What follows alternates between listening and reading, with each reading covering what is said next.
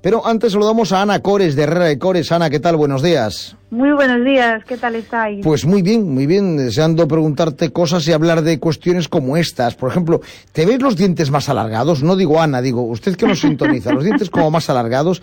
¿Se te mete más comida entre diente y diente? ¿Notas el aliento peor?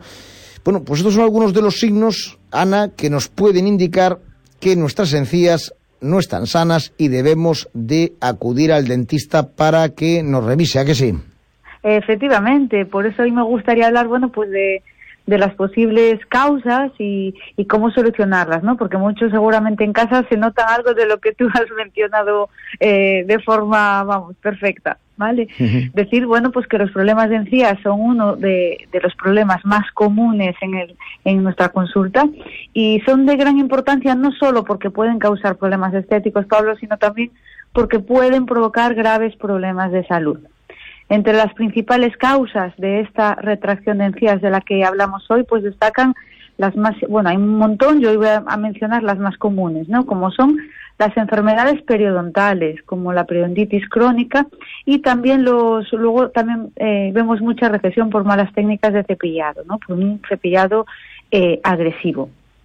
Las enfermedades periodontales, os acordaréis que hablo en muchas ocasiones, bueno, pues eh, son las enfermedades de las encías y estas son la causa principal y se puede diferenciar en, dos estadios. Por un lado, cuando solo afecta a la encía, que es cuando le llamamos como gingivitis, debido, bueno, pues a una acumulación de placa. Se va formando, se van estos depósitos duros que vamos notando sobre nuestros dientes, que es lo que conocemos como el nombre de sarro, ¿no? Con el paso del tiempo hace que afecte también al hueso, produciéndose la pérdida de, de este mismo y ahí es ya cuando podemos hablar de eh, periodontitis, ¿no? Eh, ojo, la gingivitis la podemos detectar en casa porque su principal síntoma es el sangrado durante el cepillado, pero si es verdad que hay gente que dice, pues no, yo en casa no me noto nada, nunca sangro.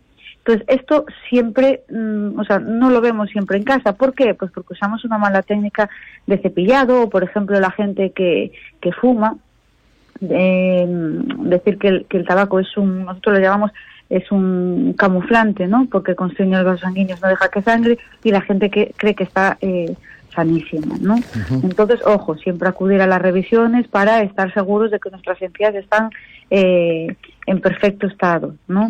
Cuando ya destruye hueso, que es ya cuando ya vamos más avanzados y nos notamos esos espacios entre, entre los dientes, dientes más largos, más amarillos, porque se empieza a ver la raíz y estas de color amarillo, se nos mete más comida, pues entonces ahí ya hemos, es una señal de que ya eh, nuestra enfermedad de las encías ha avanzado y está afectando eh, al hueso, ¿no?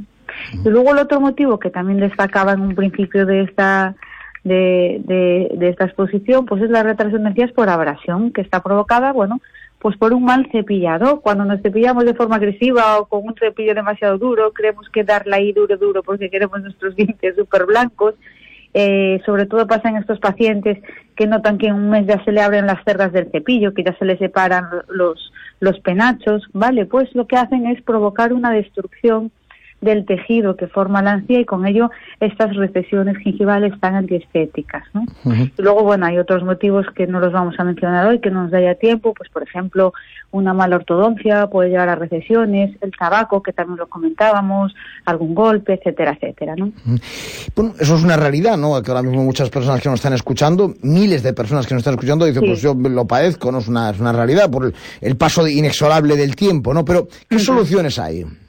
Bueno, lo primero y sin duda lo más importante es eliminar, por supuesto, la causa que ha producido esta retracción, ¿no? Tenemos que averiguar qué es lo que la está causando. En caso de que el motivo sea por un cepillado agresivo, pues primero se instruirá al paciente en técnicas de cepillo adecuadas y una vez dominadas, pues eh, lo podemos solucionar con injertos, ¿no? Al igual que el eh, bueno, que instruirlos eso luego en correctas técnicas de cepillado van a mejorar también nuestras enfermedades de encías pero he de decir que en estos casos nunca se puede recuperar el hueso perdido, es decir, cuando hablamos de piorreo tal, nunca se recupera. Lo que tratamos con unos tratamientos específicos es eh, estancarla o digamos mantener la raya para que no avance con tanta rapidez y así, bueno, pues poder conservar nuestros dientes toda la vida, que es lo que todos queremos, ¿no? Muy bien, pues alguna cosa más eh, que debamos conocer sobre, sobre esa situación que, que se produce pasado los años. Pues nada más, espero que os haya ayudado a saber ya un poquito más sobre nuestra salud oral y, lo que siempre digo y termino diciendo, visitas periódicas eh, con el dentista de confianza. Gracias, Ana Cores. Gracias, buen fin de semana. 12 y 12 minutos. A 100 metros gire ligeramente a la izquierda. ¿Pero cómo que ligeramente a la izquierda? Mira, quita el GPS que no funciona. Si es que el mejor sistema de navegación es el X-Guide de Herrera y Cores. ¿Cuál? El X-Guide, navegación quirúrgica en tiempo real con una precisión increíble, exactitud milimétrica en implantes e intervenciones. Amiga, no hay margen de error. Ahora me explico todos los premios que tienen. Entre el X-Guide y el software 3D de diseño de sonrisa. Con Clínica Dental Herrera y Cores. Ha llegado a su destino.